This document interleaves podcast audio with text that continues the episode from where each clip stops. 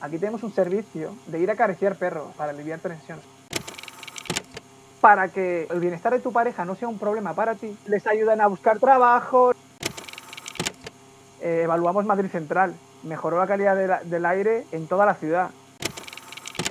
En España, hoy por hoy, se penaliza la multidisciplinaridad en la informática, cuando te evalúan como investigador hemos sido capaces de, con redes generativas, eh, emular la polución de un sitio con distintas condiciones. Los viernes para trabajar me pongo música típica bereber. Hace 15 días que estaba haciendo kickboxing. Estar en Granada, en la época del Andalus, que era digamos, la cuna del conocimiento mundial. La conquista del oeste, han creado un Jesús ficticio, ¿no? Al que tú le puedes preguntar eh, con inteligencia artificial. Siempre digo que si alguien tiene que hacerlo, ¿por qué no yo?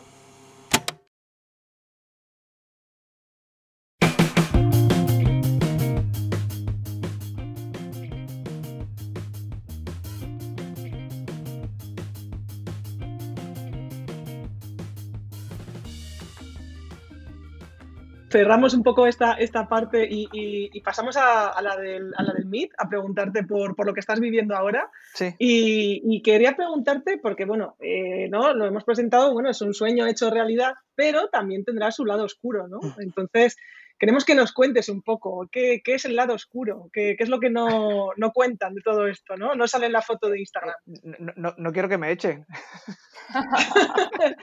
el que se pueda contar. No, es broma, es broma, broma. No, no, no, no, no, aquí, aquí no, aquí no engañan a nadie. A ver, eh, es súper extraño, pero la competitividad que, que no, no, te la imponen, es que es muy difícil explicarlo sin ofender y sin... Porque yo creo que aquí la competitividad inherente de la gente que trabaja aquí lo hace, hace que sea muy fácil que te vuelvas loco y yo que soy una persona hipercompetitiva también, que me gusta lo que hago, volverte loco y trabajar horas y horas y días y días y horas y días.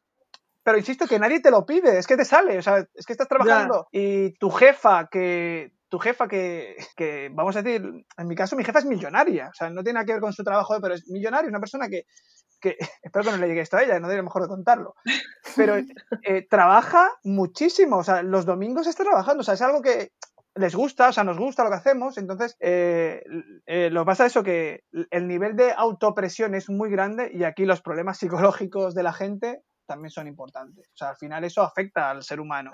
claro. Te ponen facilidades, porque lo que quiere aquí la gente es trabajar y trabajar. Es que hablamos de. Estamos en una institución de, donde son premios Nobel, lo que hay aquí. O sea, hay gente de todo tipo, ¿no? Pero, o sea, yo insisto que mis estudiantes de máster aquí no son mucho mejores que mis estudiantes de máster en Málaga, pero eh, aquí lo que pasa es que también es verdad que a, a nivel de recurso económico hay mucho, entonces a nivel de oportunidad es mucho más grande en acceso a recursos tanto eh, eh, materiales como, como humanos. Entonces, la parte que no se cuenta yo creo que es eh, el coste en vida. Además, yo me acuerdo un día que estuve en una charla de, de, gente exitosa del MIT, españoles exitosos, que aquí tenemos españoles mm, que dirigen departamentos y gestionan volvemos antes, presupuestos de billones de dólares, o sea, del orden de millones, o sea, centenares de millones de dólares, y hablaron de lo del éxito, ¿no? Y hablaban de, es que no, quiero decir un taco, pero soy muy molesto a veces, ¿no? Entonces levanté la mano en el ruido y preguntas y dije, está bien que hablemos de todo esto, porque está bien hablar del éxito,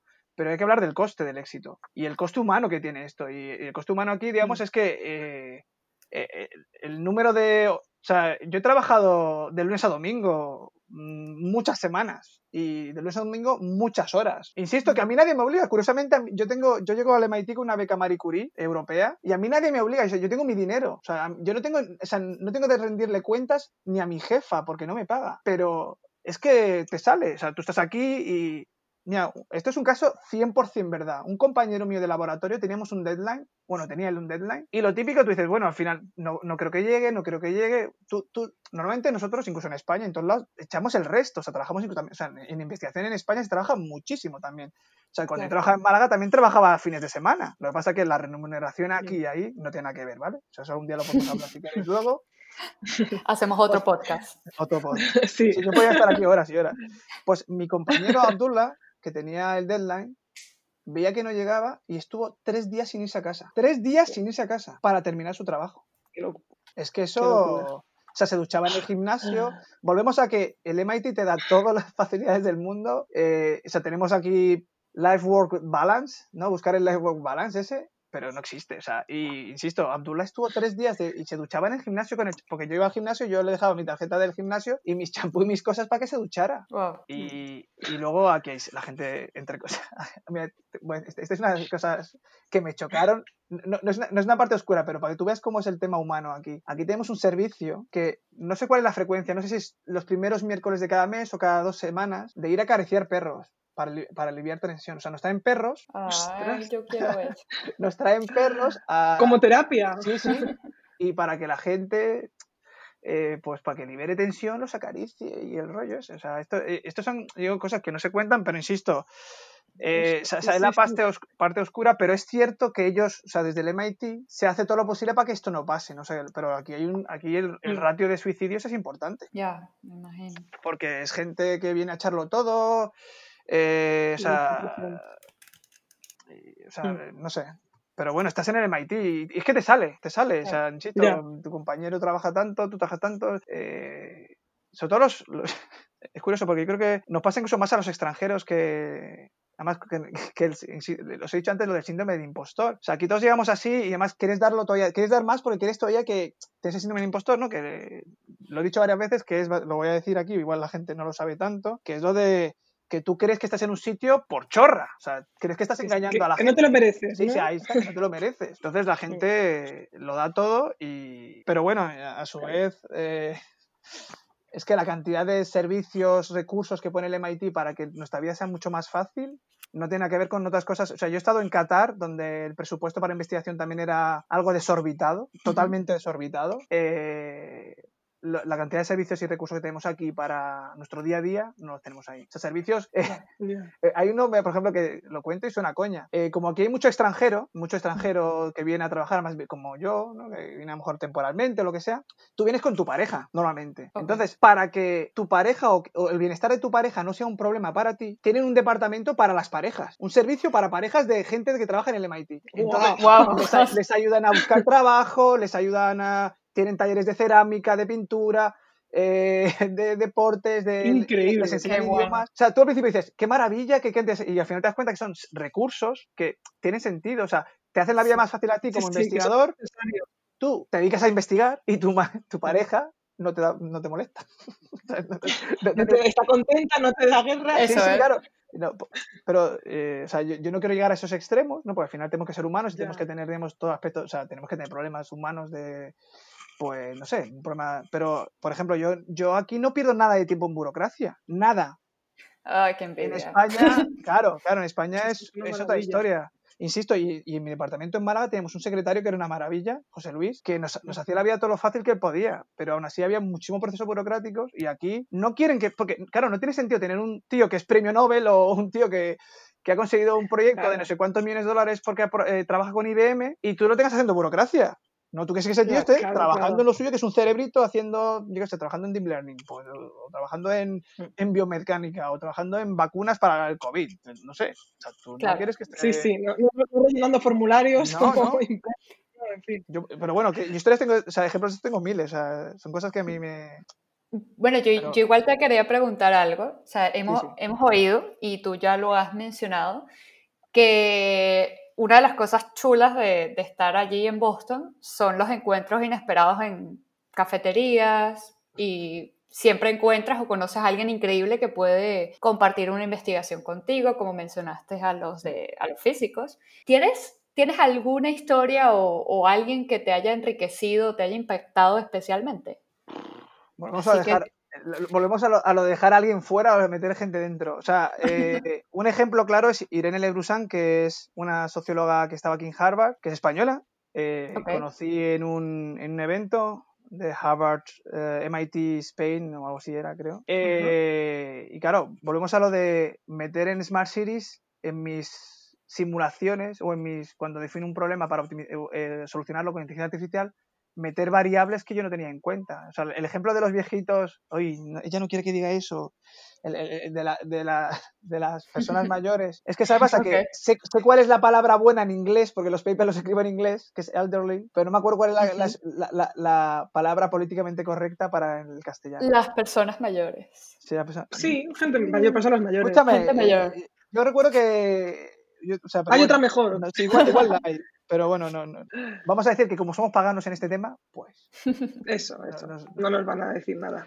Eh, pues ella, el, ese, el, ejemplo fue con ella. O sea, ella fue, me, dio esa visión, ¿no? De, pues, ojo, cuando tengas este problema tendrás que tener en cuenta que la gente mayor, porque claro, ella era experta en, era la urbana y era experta en, en vivienda y vejez. Eh, pues, y con ella, no obstante, hemos hecho varios trabajos sobre la calidad de aire en Madrid porque a partir de la... Volvemos a lo de utilizar eh, inteligencia artificial, aunque no hizo falta utilizar nada muy complejo, pero utilizar ciencia para medir ciertas decisiones políticas. Entonces, sin meterme en política, eh, evaluamos Madrid Central. Wow, ok. Y, evaluamos Madrid Central eh, a, es verdad que no metimos variables económicas, pero a nivel de polución, tanto eh, de ruido como de calidad de aire, que, y vimos que no, no, no había ningún dato que dijera que no era bueno. Y no solo en Madrid Central, sino lo más chulo de esto fue descubrir que al final el que no pudiera sentar en Madrid, o sea, en el centro de Madrid con tu coche, hacía que la gente que no tampoco era del centro de Madrid no fuera, o sea, usara menos el coche. Entonces,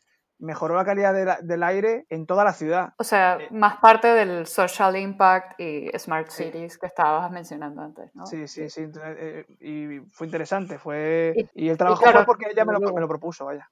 Wow, o sea, más interesante aún, ¿no?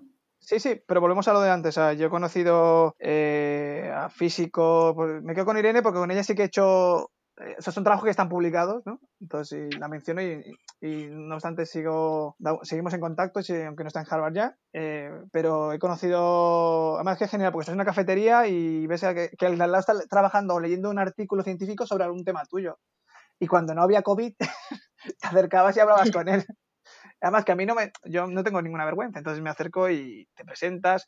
Y, y aquí es algo muy normal, es, es algo que, Aquí tienen claro que la multidisciplinaridad eh, es enriquecedora. Yo creo que es algo que no he visto ni en. Yo he trabajado en muchos sitios, en Luxemburgo, en Finlandia, en Qatar, en España, pero el otro día hablando, ayer hablando con una, compañera que, es es, curioso, porque ella es ingeniera aeroespacial, pero aquí estudia materiales, ¿vale? Eh, materiales eh, inspirados en la naturaleza también. Pues hablaba de la multidisciplinaridad y a mí es que me parece a veces hasta ridícula cómo llega a ser aquí la multidisciplinaridad. O sea, aquí se, se, motiva mucho que la gente de distintas áreas trabajen en proyectos que no tienen mucho que ver, porque además, eh, y yo lo he visto aquí, yo era algo que también no tenía claro, pero aquí, con muchos ejemplos, te das cuenta que como son gente que tiene el cerebro porque al final los que somos ingenieros informáticos, sé que suena feo, pero tenemos ya el cerebro configurado de una forma determinada. Porque estamos sí, cinco años a pensar de forma algorítmica y a resolver los problemas de una forma determinada, pues eh, pues eh, aquí, por ejemplo, yo conocí una chica en el MIT que ella era historiadora,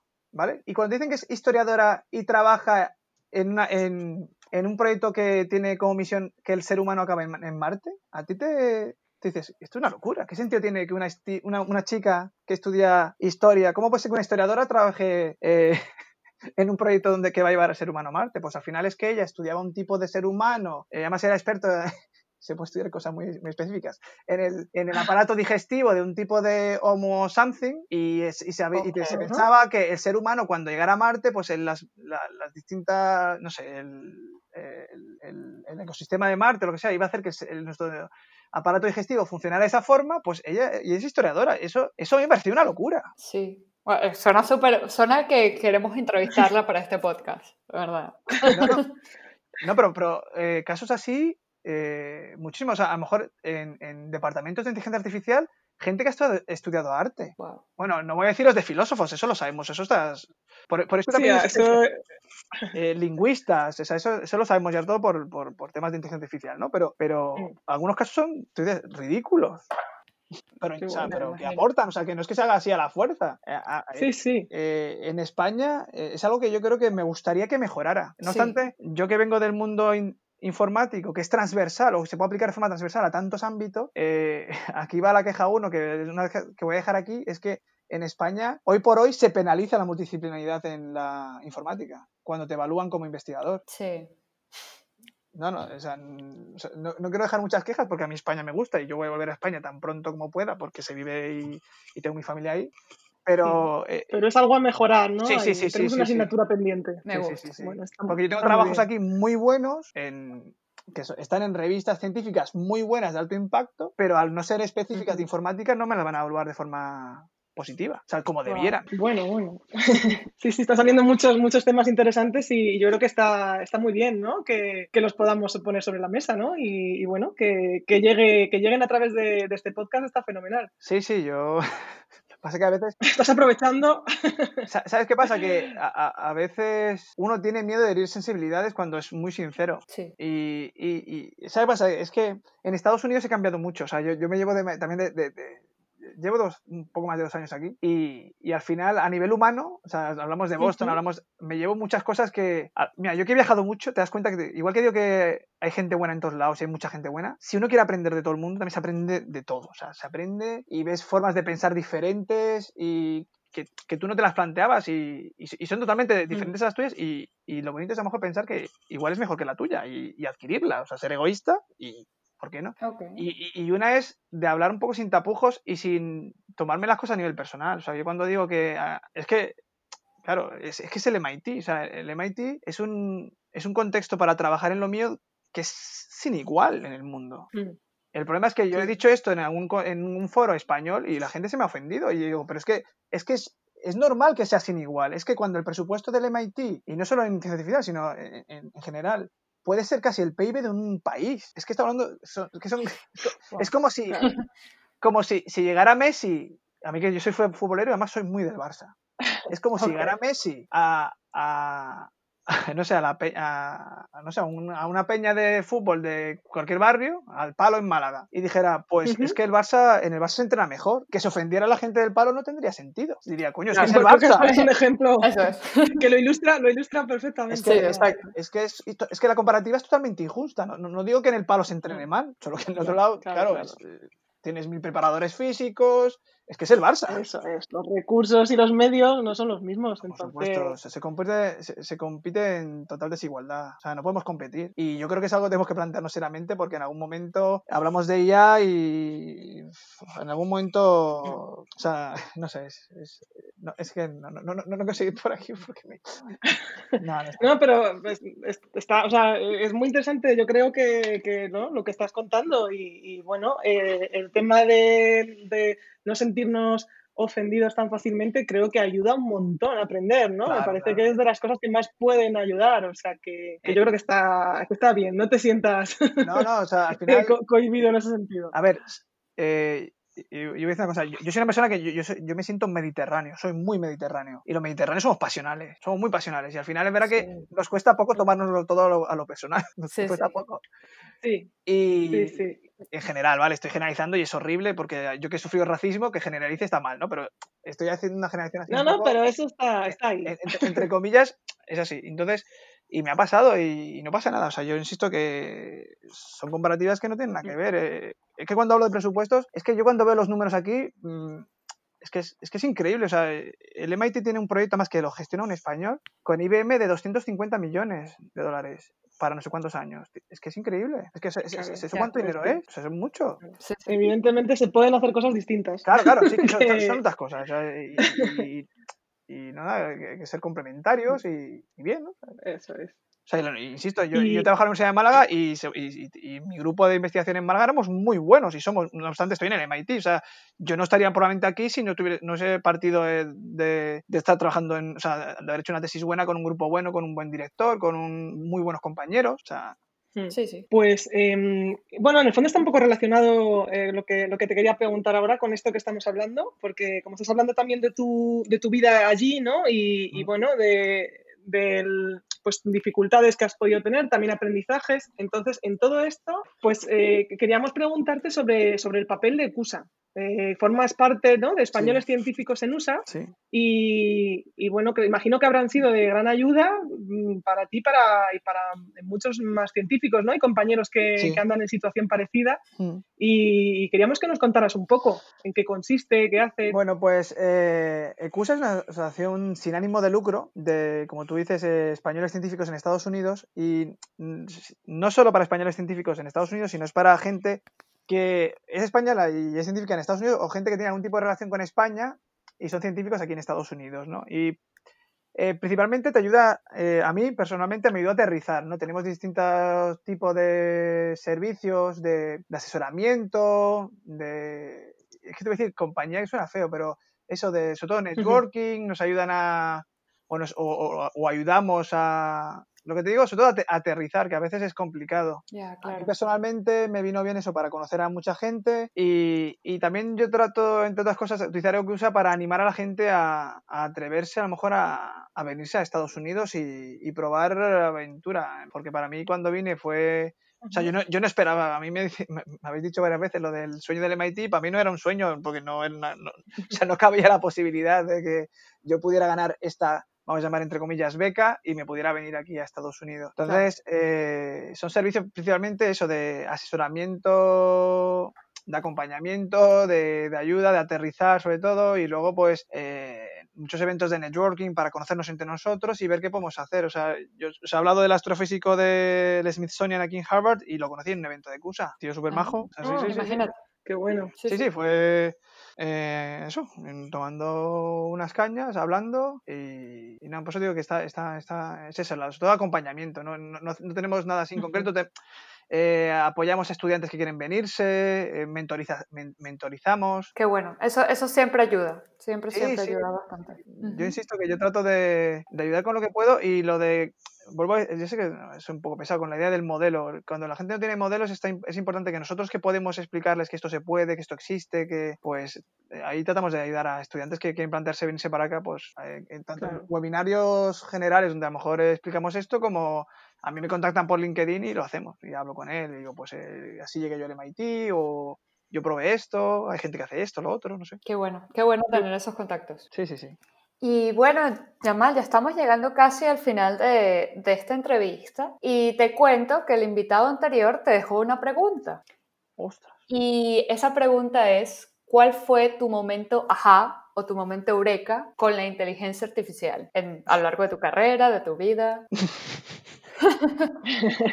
a lo mejor hay varios. A lo mejor hay varios. Sí, sí. Es que tenía uno hace muy poco, pero es muy básico. O sea, no es muy básico, pero es uno que. Eh, me acuerdo del último. El último es que eh, como, os digo, como os he dicho antes, para mí los problemas relacionados con el cambio climático son importantes. Okay. y, y hay uno de los problemas, pues son muchos.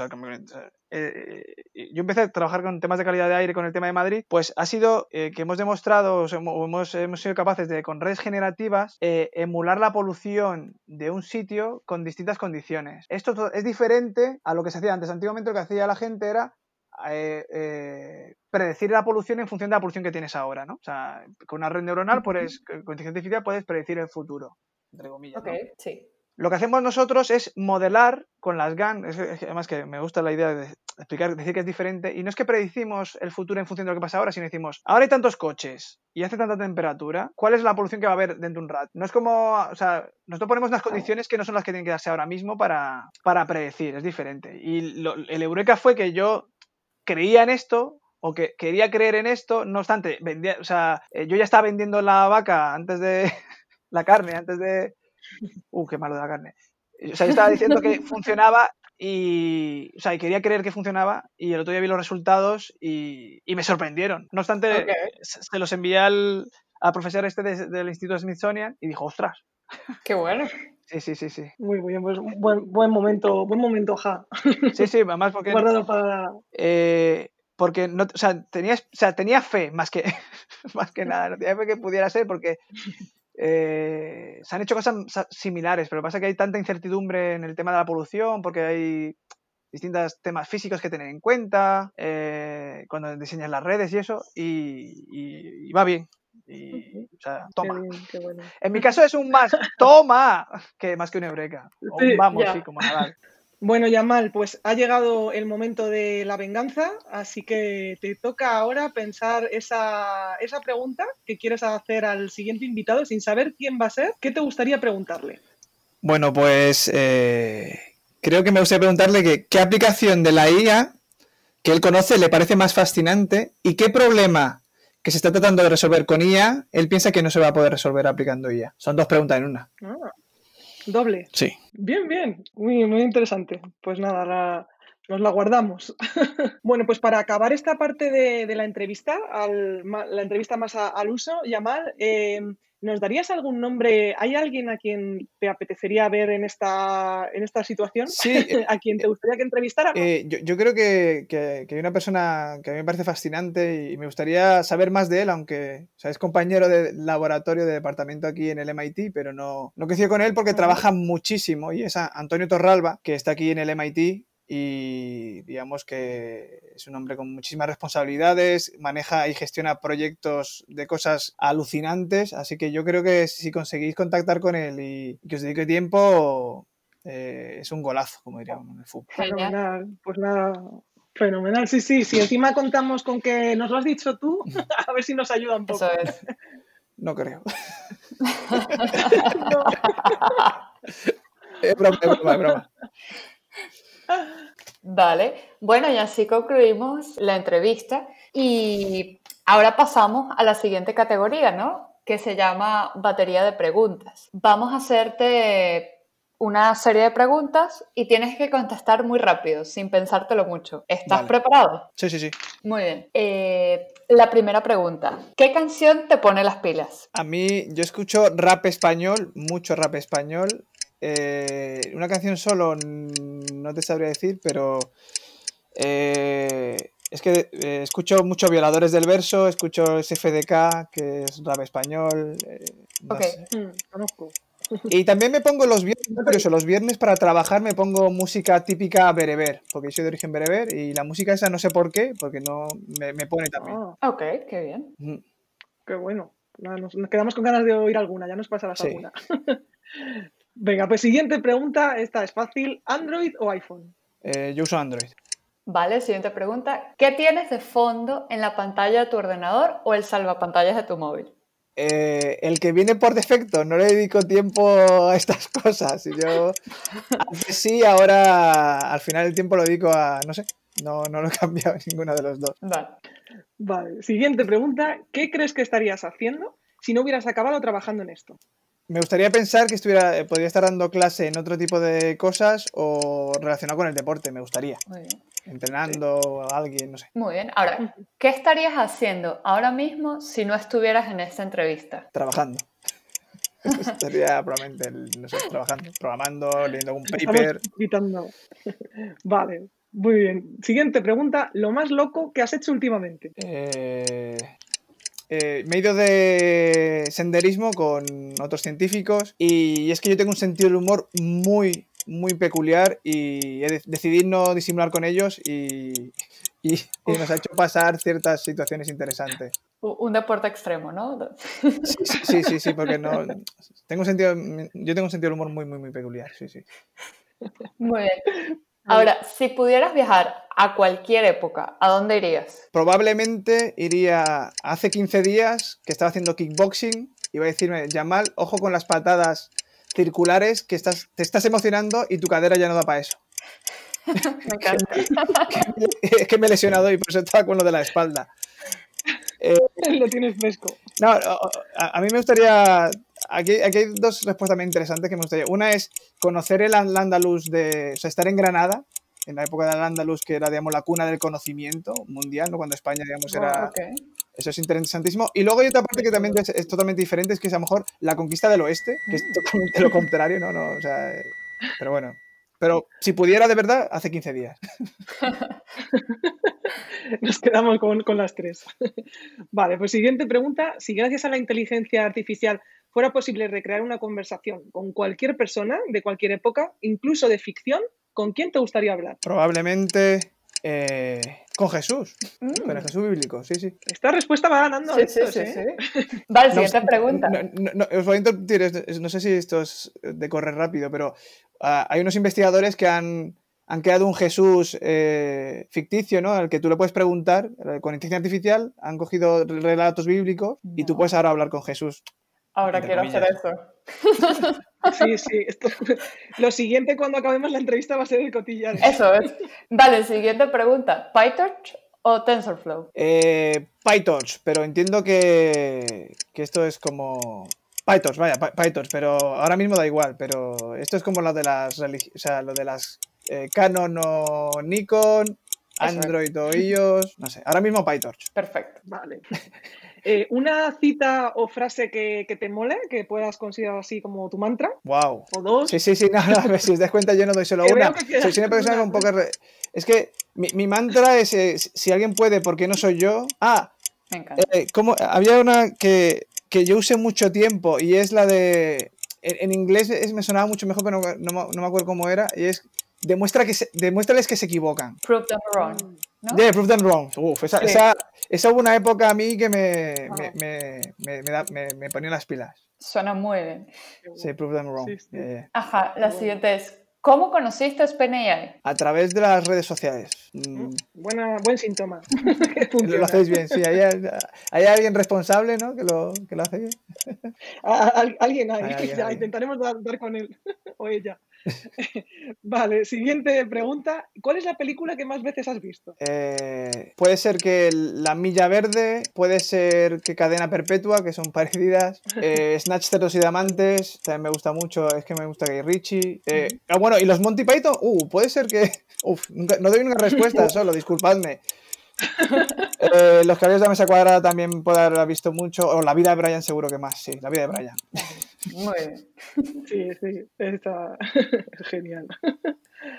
Vale. Muy bien. Ahora, lo más raro que le has preguntado o te han contestado Siri, Alexa, Cortana o cualquiera sin de voz. Yo aquí os voy a hacer un feo. Eh, no, uso eso. O sea, nunca he usado, no lo tengo, no. Eh, no, no, no es el único, tranquilo. Ah, vale, vale. sí, sí. Ah, estoy fuera del grid ahí. Vale. Bueno, pues la última pregunta de la batería. ¿Sí o no has buscado tu nombre en Google? Obviamente. Wow, todos la, la, pregunta a lo mejor es cuántas veces al día, ¿no? sí, creo que vamos a tener que cambiar la pregunta a, algo cuantitativo, porque lo que es el sí, de momento le tenemos. Eso es. Sí, sí, sí. Muy bien. Pues, pues nada, la, damos por cerrada la batería de preguntas. Y ya sí que sí, estamos llegando al final eh, de la entrevista y Yamal, nos gustaría que tuvieras tu momento épico. Eh, nos gusta siempre dejaros a vosotros el, cierre. Y bueno, sabemos que eres un firme defensor, porque nos lo has dicho, de las becas y de apostar por la inversión en ciencia y en investigación. Así que nos gustaría darte tu minuto, o bueno, minutos, para hacer como tu alegato final, pensando que esto pudiera llegar pues desde a quienes toman decisiones, pero también al resto de la sociedad, ¿vale? ¿Qué, qué les dirías? Pero aquí no es todo, queríamos mm, proponerte un reto. Tenemos un plan B posible, ¿vale? Sí. Mm, tú nos has dicho que, te gusta el rap, ¿no? Que, rapeas. Desastre. Así que se, nos ha ocurrido si te atreverías a, hacerte, a hacerlo con unas rimas, a marcarte unas barras, ¿no?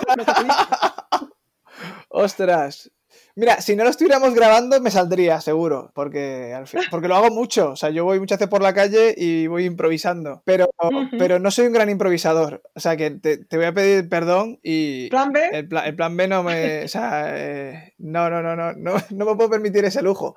No, eh, no soy un gran improvisador, pero sí, sí es verdad que lo hago. ¿eh? O sea, muchas veces estoy por la calle solo, como además tienes una base puesta y... Pero no, no, te voy a pedir perdón por no hacerlo. No, no, no. No te preocupes, yo me quedaba ganas, tengo que decirte que, yo también lo hago y me quedaba, me quedo con ganas de haberlo hecho contigo. Uh, bueno, podemos hacer una batalla en algún momento. ¿Qué? En algún momento podremos hacer algún tipo de batalla. Venga, venga, genial. Hacemos una, hacemos una batalla de, una batalla de gallos con, con, con, bueno, con este tema, ¿no? Con inteligencia artificial. Ah, en nuestro caso sería una, una batalla de pollos. Sí, yo digo de gansos directamente. bueno, pues, bueno, pues vamos a pasar al, plan B entonces, ¿vale? Y el plan B es eh, que nosotros vamos a generar eh, dos palabras, incluso puede que tres, venga, con tres yo creo que tú sí que te atreves de forma aleatoria, Sí. Y nos gustaría que las encajaras en tu, en tu alegato final. Magnífico. ¿Vale? En tu speech. ¿Te atreves? Sí, sí, pero voy a hacer. Sí, sí. Soy un tramposo, ¿eh? Vale. No me gusta perder, así que voy, a hacer trampas. No, es broma, broma. No, no defiendo las trampas, es broma. No, además aquí es difícil hacer trampas. Las tres palabras tienen que estar y eh, vamos a generarlas ahora mismo. Tachan, tachan. Y son estas tres. Pasamanos, pies y olvidarse. Que te dejamos conjugar. ¿vale? Sí, sí. No Pasamanos, hemos dicho. Pasamanos, pies. pies Oh, genial. y olvidarse. Vale. Sí, pues ¿estás listo? Eh, un segundo, pasamanos, pies. Venga, sí, dale. Venga, pues cuando quieras. Eh, pues, eh, nada, para mí es importante, yo, yo lo he dicho mucho y lo digo mucho y lo defiendo mucho, y si me seguís en Twitter lo veréis, que, que hay que promover la, la- ciencia, igual que promovemos la tecnología, como hacemos aquí ¿no? en, en y, y no solo, o sea, eh, hablo de financiación, ¿no? Pero no solo hablo de financiación, hablo de, de reducir esa brecha que hay, y además que esto creo que lo hace bien SPNA, ¿no? La, la brecha que hay entre ciencia y sociedad, ¿no? SPNA, digamos, eh, está dando esto, ¿no? Llevando un poco más la inteligencia artificial a, a la sociedad. Y esto requiere que los que nos dedicamos a la, a la ciencia, a la investigación, pongamos los pies en el suelo y trabajemos desde la humildad para hacer llegar nuestro trabajo, ¿no? Y a, la, sociedad también. O sea, eh, tenemos que olvidarnos de- de estar en un pedestal y que los, los y las científicos y los académicos eh, construimos lo que hacemos dentro de una sociedad, ¿no? Entonces tenemos que, para mí es importante eso, ¿no? De reducir la brecha. Que y es importante de verdad reconocer que las sociedades que más invierten en ciencia y, y en, en- y en tecnología, ¿no? Eh, y en educación son sociedades que se han dado cuenta de lo importante que es esto en la política y en la sociedad, ¿no? Y han conseguido reducir pues, problemas de desigualdad, problemas de vulnerabilidad y son sociedades más, más avanzadas. Eh,